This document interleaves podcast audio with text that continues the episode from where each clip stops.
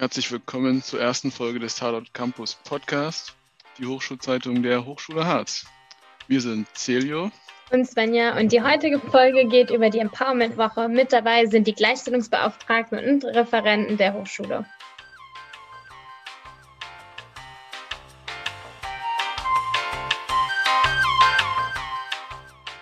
Ja, dann äh, würden wir vielleicht gleich aber schon mal anfangen. Wollt ihr euch erstmal alle so nacheinander vorstellen, wer ihr seid, was ihr macht? Elli, willst du einfach anfangen? Ja, klar, sehr gerne. Äh, genau, ich bin Elli. Ich studiere im dritten Semester den Master Medien- und Spielekonzeption und bin jetzt seit einem Monat im Gleichstellungsbüro der Hochschule Harz als Hiwi angestellt für Gestaltung und aber auch für die Anpassung der Texte auf der Webseite in Richtung gendergerechte Sprache. Ja, ich kann ja gleich mal weitermachen. Also ich bin Lea. Ähm, ich studiere im sechsten Semester Wirtschaftspsychologie und ich bin auch noch nicht seit langem, erst so seit ein, zwei Monaten irgendwie im Gleichstellungsbüro und ähm, ja, bin da, glaube ich, also äh, ich bin primär eigentlich für sexualisierte Gewalt und Diskriminierung zuständig und bin aber halt auch so ein bisschen die Schnittstelle zu den Studierenden. Also stehe halt auch im engen Kontakt zum Stura und auch zu den Initiativen. Genau. So, mein Name ist Sarah Pieper. Ich bin seit vier Jahren die zentrale Gleichstellungsbeauftragte der Hochschule Harz und meine Aufgabe ist in allen möglichen Gremien die Interesse von Mitarbeiter und Mitarbeiterinnen äh, zu vertreten und insbesondere Frauenkarriere ähm, zu fördern. Und ähm, deshalb ähm, ist auch neben dieser Gremienarbeit äh, wichtig, das ähm, ganze Team auch mit äh, Projekten äh, zu liefern. Und das geht auch über Förderungen. Wir haben zum Beispiel die Fempower-Förderung, die ist eine äh, Förderung für das Land Sachsen-Anhalt und die erst, hat uns ermöglicht, dieses Empowerment-Woche zum Beispiel zu finanzieren. Aber wir haben auch jetzt eine ähm, Professorin Programm 3 und dadurch bekommen wir auch ähm, neue Maßnahmen in Richtung ähm, Frauenkarriereförderung an der Hochschule Harz. Ja, schön. Okay, super. Dann haben wir euch ja schon mal alle kennengelernt. Dann einmal vielleicht für alle, die nicht wissen, was die Empowerment-Woche sind, jetzt zum Beispiel besonders die Erstsemestler, die das ja aus den letzten Jahren noch nicht so kennen. Was genau ist die Empowerment-Woche? Wer da auch gerne sich angesprochen fühlt. Ich würde erstmal die, äh, Geschichte vom Empowerment Woche ähm, kurz erwähnen. Und zwar ist das ursprünglich als Pay Gap Woche ähm, äh, organisiert worden. Und wir haben festgestellt sehr schnell, dass äh, die Studierenden mit diesem Wort Equal Pay Day und Pay Gap nicht so verbinden konnten und ähm, dass es sehr viele Hemmungen gab. Und wir haben dann überlegt, wie könnten wir das so umbenennen, dass ähm, äh, sich die Studierenden direkt angesprochen fühlen. Und dann ist das sehr schnell zu Empowerment, weil wir gedacht haben, wir werden nicht nur über Lohnungleichheiten, sondern auch über Möglichkeiten, wie können wir Frauen und Männer äh, die, also die Möglichkeiten geben, sich äh, durchzusetzen und diese Selbstbestimmung dann äh, zu stärken. So, und jetzt lasse ich die Studie, also Lea und Elli, weil sie das wirklich super gut organisiert haben. Ja. Und wann habt ihr denn entschieden, dass so eine Empowerment-Woche eigentlich vielleicht viel sinnvoller wäre? 2019 äh, haben wir dann ähm, so das umgewandelt. Das war auch Präsenz noch und jetzt haben wir das zum ersten Mal als äh, digitale Version äh, so einrichten wollen. Genau, letztes Jahr musste er leider ausfallen, weil das gerade so mit Corona angefangen hatte. Deswegen dieses Jahr umso mehr und ja. Ja, dann könnt ihr gerne einmal also erzählen, was jetzt besonders jetzt diese Powerment-Woche, was da so abgelaufen ist, was da für Kurse, Vorträge waren, vielleicht auch was euch so am besten gefallen hat oder so. Ja. Ja, also ich kann ja mal anfangen. Ich fange einfach mal mit den Sachen an, wo ich auch selbst erstmal anwesend war. Ähm, also Ellie und ich haben ähm, vor allem, das war so unsere wesentliche, ähm, unser wesentlicher Beitrag, eine Digital Lunch Break organisiert, wo wir einfach mit Studierenden gemeinsam so ein bisschen eine Mittagspause verbracht haben und da ein bisschen theoretischen Input gegeben haben und im Anschluss eben den Raum für Diskussion geöffnet haben, wo es einfach so ein bisschen darum ging, ein gewisses Mensa-Feeling irgendwie zu schaffen in diesen Zeiten, wo man ja doch eher auf sozialer Distanz ist. Und ähm, dann war ich auch noch bei dem Vortrag zu, von der Rosa-Hellblau-Falle dabei. Und da ging es eben darum, dass der Gender Pay Gap schon im Kinderzimmer beginnt und wurde inhaltlich eben viel darauf eingegangen, ähm, ja, wie schon im frühen Kindheitsalter das eigentlich, sag ich mal so, die ersten Einflüsse darauf stattfinden und ich fand auch total spannend, einfach mal diese Einblicke zu bekommen, dass schon in, in der Grundschule und im Kindergarten zum Beispiel Arbeitsblätter oder Bücher total geprägt sind von so Rollenbildern, dass äh, Mama zu Hause in der Küche ist und putzt und Papa arbeiten geht oder das Geld ran schafft. Und das war auf jeden Fall sehr spannend zu sehen, wo das schon anfängt eigentlich. Genau. Ich weiß nicht, vielleicht kann Eddie noch ein bisschen ergänzen, was zum Programm, ähm, was noch so gab. Genau, prinzipiell habe ich äh, auch die Vorträge äh, mitgemacht, die du auch genannt hast. Also genau die Digital Lunch Breaks, die wir ja veranstaltet haben und der Vortrag zum Gender Pay Gap. Aber es gab auch noch zwei Vendor-Kurse, also zur Selbstverteidigung. Dann gab es noch Zivilcourage-Kurse, auch einmal in Bezug auf den Online-Kontext und einmal für den Alltag. Und es gab noch einen spannenden Vortrag zu KI in Bezug auf Diskriminierung also was Sprachassistenten auch alles so ausmachen können in unserer Gesellschaft. Ansonsten gab es auch noch einige Veranstaltungen von den Initiativen der Hochschule Harz. Und genau. Ähm, wenn ich jetzt nochmal reinsprechen darf, ähm, ihr habt ja jetzt ganz gut erzählt, dass ihr sehr direkt auch rangeht, also auch sehr praxisnah, also mit diesem Judo-Kurs und Selbstverteidigung, dass ihr auch in der Materie drin seid, weil ähm, wie, ich, ich kenne das halt persönlich von der Arbeit, dass ich zu dem Thema jetzt ähm, Arbeitsplatz direkt Berührungspunkte habe, wo, wo ich halt ähm, über Teams oder Skype mit meinen Vorgesetzten oder meiner Vorgesetzten spreche und nicht so wirklich ähm, das so merke. Wie, wie habt ihr das, also wieso seid ihr denn jetzt auf diese, dieses Direkte gestoßen? Oder ähm, also wenn ich aus meiner Perspektive sprechen kann, erstmal, ähm, mir persönlich war es schon immer ein riesiges Anliegen, so Fairness und Gleichberechtigung, also schon seit meiner Kindheit, seit ich denken kann. Und nach und nach ist dann dieses Thema der Gendergerechtigkeit auch dazu gekommen, weil man natürlich auch durch die Stereotype, die man in der Schule erfährt, diese ganzen Klischees, die da bedient werden und dieser ganze Alltagssexismus, sei es Catcalling oder der Sprachgebrauch auch das durch das mhm. generische Maskulinum oder ähnliches, und ähm, ja, so habe ich mich immer weiter informiert und ich diskutiere auch super gerne in meinem Bekannten- und Freundeskreis darüber und wollte mich jetzt einfach mal intensiver dafür engagieren und habe das, Ange also den, das Jobangebot quasi gesehen und war begeistert und wollte da unbedingt mitmachen. Das klingt gut. Jetzt noch weiter zu dem Thema. Ähm, ich habe speziell durch meine Arbeit, ähm, äh, muss ich interne Audits führen und ähm, das heißt, um, das besser zu verstehen, äh, ich versuche Dokumentationen zu schreiben und versuche Prozesse darzustellen, während, während ich arbeite. Und ähm, da ist es auch, auch ganz wichtig, dass wir da anfangen, die Beschreibungen zu setzen, also wie und wo und warum wir bestimmte Begriffe so bezeichnen. Und das war bei uns ähm, immer sehr veraltet, es sind sehr alte Strukturen drin. Äh, und wo ihr vielleicht ein Potenzial sieht, dass man anfängt, Dinge mehr anzugleichen oder dass man anfängt, ähm, ähm, internationale Begriffe zu nutzen und nicht immer alles halt in eine Schiene schiebt.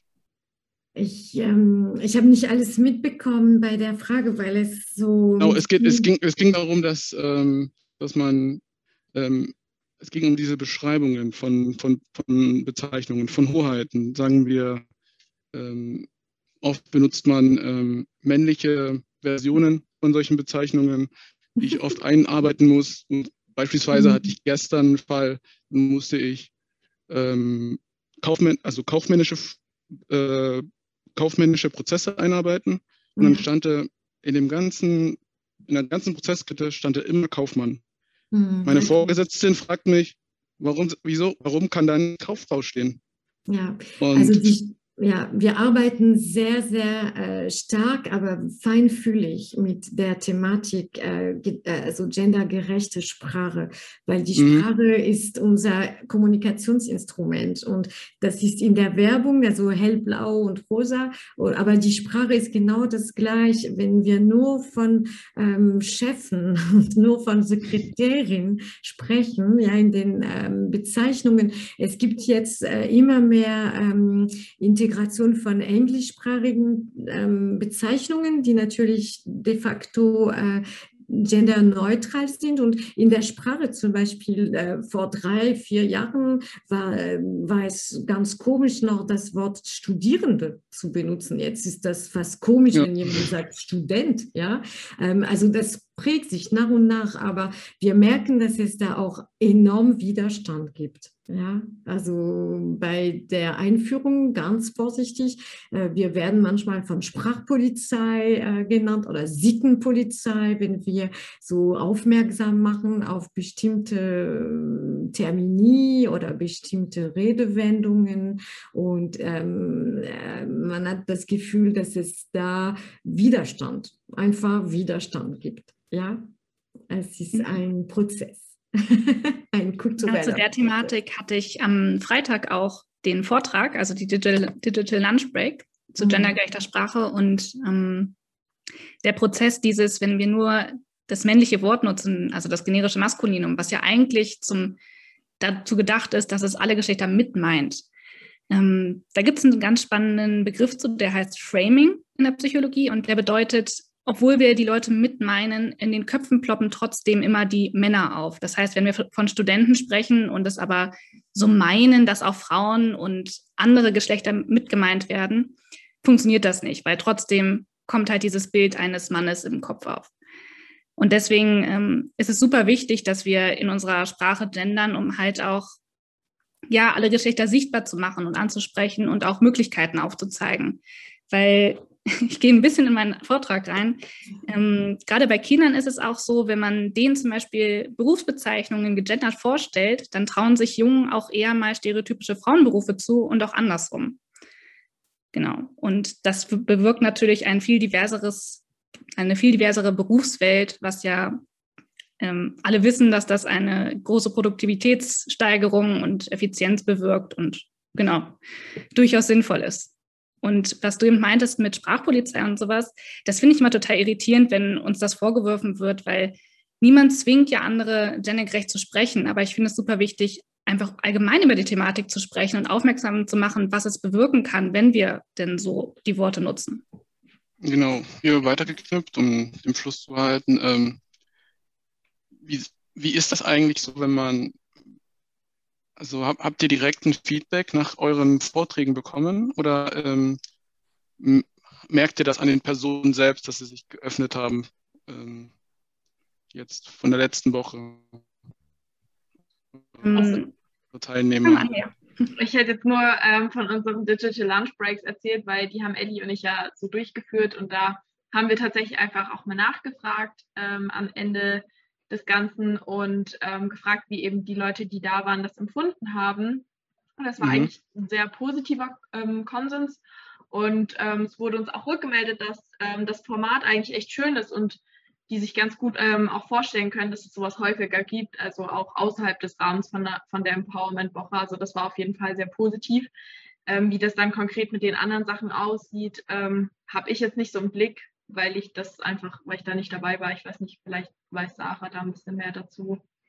Ich würde noch zufügen, gerade bei meinem Vortrag nach der gendergerechten Sprache habe ich das Feedback bekommen, dass da einige auch ihre Meinung geändert haben, was ich super spannend fand. Also ich bin nicht mit der Intention reingegangen in meinen Vortrag, dass auf einmal alle nach meinem Vortrag ähm, gendern.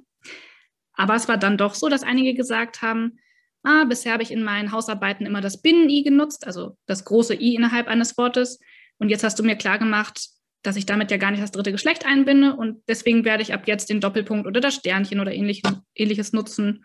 Und andere waren sich überhaupt nicht sicher, wie man überhaupt gendergerecht spricht und schreibt und haben danach auch gesagt, okay, jetzt habe ich ein bisschen mehr Plan, ich probiere es mal. Und mehr, also mehr kann man sich eigentlich gar nicht wünschen. Ich war super begeistert. Mhm. Mhm. Das klingt gut. Ähm, ähm, nochmal zu dem, zu dem, ähm, zu den Arten, wie man am besten gendert in Texten. Ähm, gibt es da so eine Art Regelbuch oder kann man, kann man das ganz gut nachlesen irgendwo, dass man sich da besser reinfindet? Weil, also ich persönlich habe jetzt, ähm, ähm, ich hatte nur einen kleinen Stichpunktzettel gekriegt, auf was ich achten soll. Und was sollte ich dann umsetzen? Ich glaube, das ist ein bisschen schwierig. Also so mit in Duden ist auch nicht immer alles direkt konkret drin. Das, das war ist mein Problem ab und zu. Und welche Begriffe, welche Begriffe oder welche Arten, Art und Weise, das zu gendern, ist, ist die richtige und welche sollte man meiden? Also so eine ja, fang okay, an. Ähm, auf der Gleichstellungsseite, auf unserer Internetseite ist ein ähm, Leitfaden. Es heißt Gendern in der Lehre. Es gibt eine lange Version und eine kurze Version. Und äh, in der hm. Kurzversion gibt es ganz, ganz viele Beispiele und Muster, wie man zum Beispiel vermeiden kann, Mitglieder, Vorsitzender zu sagen, ja, zum Beispiel, oder äh, wo darauf aufmerksam gemacht wird, dass es ab und zu schön ist, auch Frauenbilder oder Frauen bei, der, bei dem Beruf, ja, oder Frauen zu nennen, zu zitieren, so sowas. Und es gibt äh, seit drei Jahren einen Senatbeschluss ja, das heißt, äh, im Senat ist verabschiedet worden, dass es für die Hochschule Harz, für die interne Kommunikation ähm, bestimmte äh, Möglichkeit zu gendern gibt, die jeder, jede freiwillig nutzen soll, kann oder darf. Genau, und allgemein, was die deutsche Sprache so angeht, es gibt keine feste Regelung dazu, wie man zu gendern hat oder dass man zu gendern hat.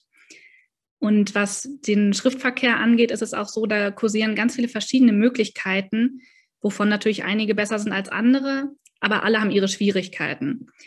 Ähm, schön ist es natürlich, wenn man nicht nur Frauen und Männer anspricht, sondern auch noch das dritte Geschlecht, alles, was dazwischen ist, zwischen Frau und Mann oder was ich nicht zuordnen kann.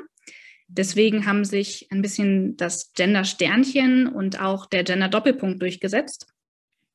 Also diese beiden Symbole innerhalb eines Wortes, um Mann und Frau zu trennen und dazwischen quasi Platz für das dritte Geschlecht zu machen. Ähm, und in der Aussprache, da ist es ein bisschen einfacher als im Schriftverkehr, da gibt es nicht so viele Problematiken, ist es so, dass man dieses Symbol quasi als Lücke spricht. Das nennt sich in der Linguistik Glotteschlag und das klingt dann StudentInnen. Wobei man da natürlich auch Studierende sagen kann, was die neutrale Form ist. Und ich persönlich finde es immer schön, wenn es geht, die neutrale Form zu nutzen und ansonsten halt diese Lücke zu sprechen.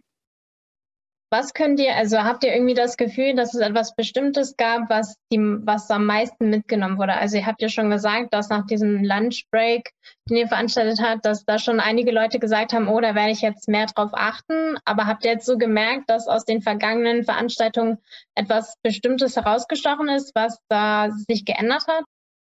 Ähm, ich kann nur sagen, dass die Resonanz immer größer wird und ähm, dass es auch schön ist, wenn es an der Hochschule langsam zur Kultur oder zum festen, ähm, sagt man das, Termin wird. Ursprünglich war dieses Equal Pay Day im März und wir hatten damals ja noch diese große Flaggen mit Equal Pay Day oder Pay Gap und ähm, ich finde es aber viel, viel schöner so, wenn äh, äh Dialog und äh, also Aktivitäten und Gespräch äh, stattfinden. Und ich merke generell seit drei Jahren, dass die Studierenden äh, sich ganz anders verhalten. Am Anfang war viel mehr Hemmung da, solche Themen anzusprechen. Und jetzt ähm, habe ich das Gefühl, dass alle sehr neugierig sind. Und das ist super. Und dass diese Neugier nach Vielfalt, nicht nur zu Gender, ja, sondern wirklich allgemein zu ähm, ja, ähm, einfach ähm, Neugier nach allen möglichen Formen des Lebens und das finde ich ganz toll in der Gesellschaft und auf dem Campus natürlich. Und äh, ich finde, dass die Studierenden insbesondere Also eine super Leistung. Ich will jetzt nichts, aber ich möchte das wirklich sagen, weil es ist enorm viel Arbeit. Ja, was vor, vorher ähm, so die ganze Organisation, die ganze Planung und die Durchführung und ähm, es ist sehr, sehr schön, dass so viel Power und so viel Elan und Motivation da, da drin steckt, weil man, man spürt es nach außen auch, ja. Ich würde noch zufügen, dass es nicht nur bei den Studierenden auch irgendwie einen Effekt hat, sondern auch bei den, bei den Dozierenden und MitarbeiterInnen. Also ich hatte jetzt auch schon während der Woche, ich habe zwischendurch mal erwähnt, dass ich diesen Vortrag auch halte und dann kamen ganz viele Nachfragen von meinem Dozenten dazu, ach, das ist ja total spannend, das würde mich auch so interessieren und bisher wusste ich gar nicht, wie ich jetzt eigentlich gendern sollte, würde es aber total gerne machen und das Interesse ist einfach da. Also ich bin ja noch nicht so lange an der Hochschule Harz und habe jetzt ja auch leider nur die digitale Welt hier mitbekommen. Aber vom Eindruck her, ähm, im Kontrast zu meinem Bachelor, die ganzen Dozierenden gendern hier. Finde ich total toll. Bin ich richtig begeistert. Oder sie haben halt Interesse daran. Okay, dann äh, würde ich, würd ich auch gleich so das einmal versuchen, alles abzurunden, was ihr jetzt gerade alles so erzählt habt. Habt ihr noch so einen allgemeinen Rat an Studierenden oder an auch Professoren oder allgemein Leute zum Thema Empowerment und Gender?